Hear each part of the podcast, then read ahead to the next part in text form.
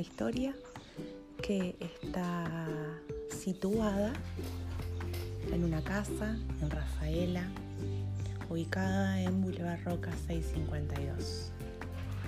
Era la típica casa chorizo, esa en la que vos entrás. Si bien no tenía un patio interno, todo se organizaba a los lados del camino que vos seguías. Así cuando entrabas te quedaba a la izquierda la habitación de la abuela y el abuelo, a la derecha el living, después pasabas al comedor que también te quedaba a la derecha, a la izquierda quedaba otra habitación y todo terminaba en lo que era seguramente una galería cerrada, lo que debió ser una galería y que ahora estaba cerrada con una mampara de vidrio donde se alojaba la cocina era el sitio de encuentro para mis tías, mis primas y yo eh, los días de los días sábados, sobre todo en el invierno, porque en el verano nos reuníamos en el patio. Ahí también podíamos encontrar a la izquierda el baño, muy sencillo él. Y después pasábamos a lo que era el patio. Ahí había una habitación donde yo me crié, o mejor dicho, viví mis primeros cinco años.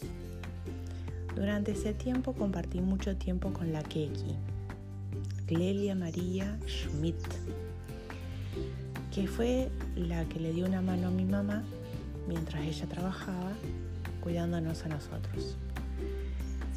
Una tarde de verano, tardecita, porque ya no había sol, sentadas las dos al lado de esa mampara, pero del lado del patio, me doblaba la ropita de bebé que tenía yo para un bebote que para mí era gigante. Y ella me decía que me iba a enseñar a planchar como planchaban en el campo. Me acuerdo que la miraba medio raro porque no había a la vista ninguna plancha. Entonces terminó de doblar toda la ropa, hizo una pila y se sentó arriba. Me dijo, así planchábamos en el campo.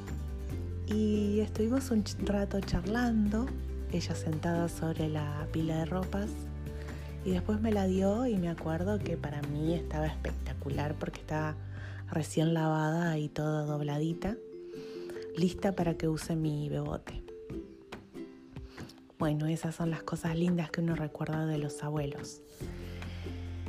Espero que les haya gustado esta anécdota, espero que la hayan podido disfrutar con los ojos cerrados y bueno, soy Mariana Cabaña y seguiré con estas anécdotas.